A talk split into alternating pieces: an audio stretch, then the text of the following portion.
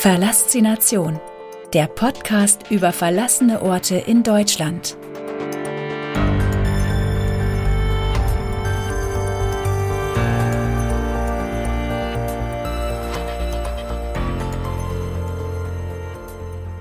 Sieben. Gießerei, Basse und Selve. Ein Stahlgerippe direkt am Fluss. Wo damals fast 100 Jahre lang Münzen und andere Metallteile gefertigt wurden, ist heute nur noch eine riesige Ruine am Ufer der Lenne zu finden. Es riecht nach modrigen Wänden, Öl und verbranntem Holz. Die Mauern sind teilweise eingefallen. Überall wachsen Bäume aus dem einstigen Hallenboden. Der Vorplatz des Geländes der ehemaligen Gießerei Basse und Selve lässt bereits erahnen, dass es hier neulich erst gebrannt hat.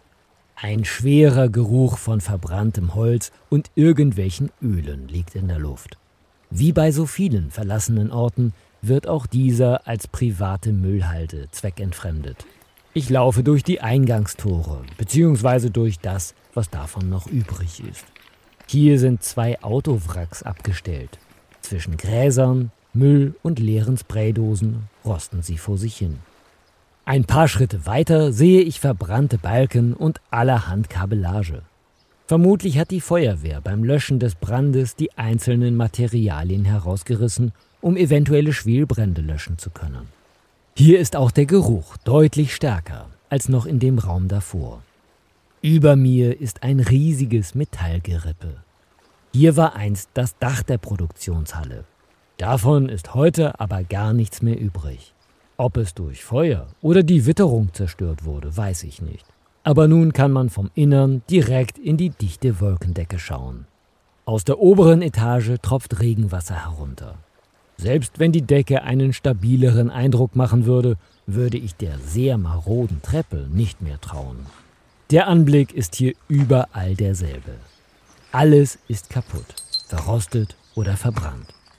Es ist, wie immer, sehr schade zu sehen, wie mit solchen Lost Places umgegangen wird. Ich würde mir wünschen, man würde respektvoller damit umgehen. Getreu dem Motto, nimm nichts mit, außer deinen Bildern. Hinterlasse nichts, außer deinen Fußspuren. Die Geschichte der Gießerei Basse und Selve Gustav Selve trat 1861 in das Unternehmen seines Vaters. In Verdol-Bärenstein wurden zunächst Messingdrähte und Messingknopfblech hergestellt. 1868 erwarb das Unternehmen das bereits bestehende Eisenwerk am Schwarzenstein.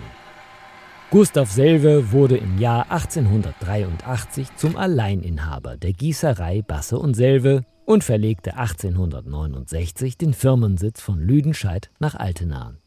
Die Firma stellte Aluminiumguss her, der für Auto, Motorboot und Luftschiffteile verwendet wurde. Durch die Produktion von Neusilberblech für Patronenhülsen, Nickel für Münzplättchen und Messing für Beschläge beschäftigte das Unternehmen Basse und Selve zeitweise bis zu 3500 Mitarbeiter. 2000 von ihnen arbeiteten alleine in Altena. 1977 wurden die beiden Zweigniederlassungen Altena und Verdol zum VDM-Geschäftsbereich Kupfer und Nickel zusammengeschlossen. Neben der am Schwarzenstein ansässigen Verwaltung musste auch die Gießerei nach Verdol umziehen. Am Schwarzenstein blieb lediglich ein sogenanntes Plattierwalzwerk. 1980 wurde das Werk Schwarzenstein endgültig geschlossen.